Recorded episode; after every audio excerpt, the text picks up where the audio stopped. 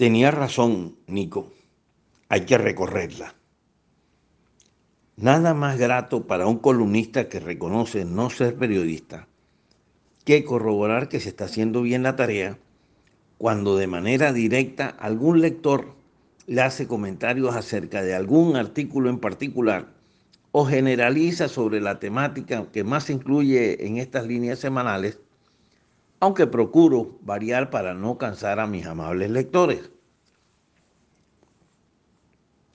Señor Renubisky, yo compro el Heraldo todos los martes para leer su columna porque usted defiende a Barranquilla.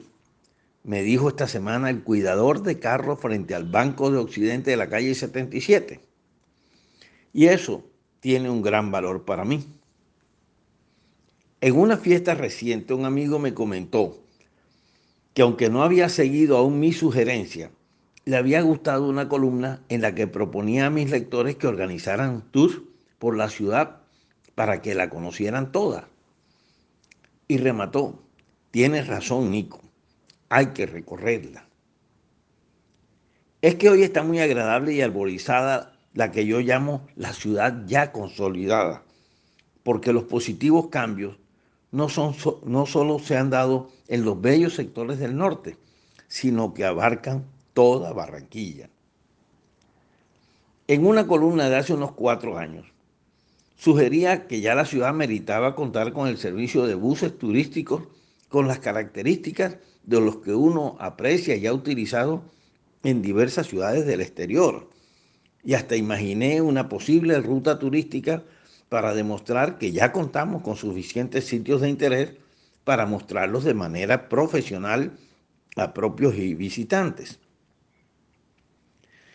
Pero independientemente de ese importante servicio, no es menos cierto que podemos organizar recorridos por la ciudad en familia o con amigos para apreciar los positivos cambios que ha tenido.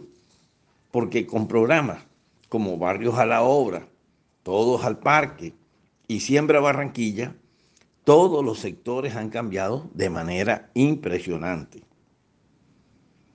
Las localidades suroccidente y metropolitana son muy extensas, pero ambas con más del 95% de sus calles perfectamente pavimentadas, andenes, señalización, iluminación LED, obviamente mejoradas las fachadas de sus viviendas, y mejor organizados sus comercios, tiendas, panaderías, peluquerías, ferreterías, restaurantes, almacenes de ropa y miscelánea, etcétera, muestran una ciudad renovada y pujante.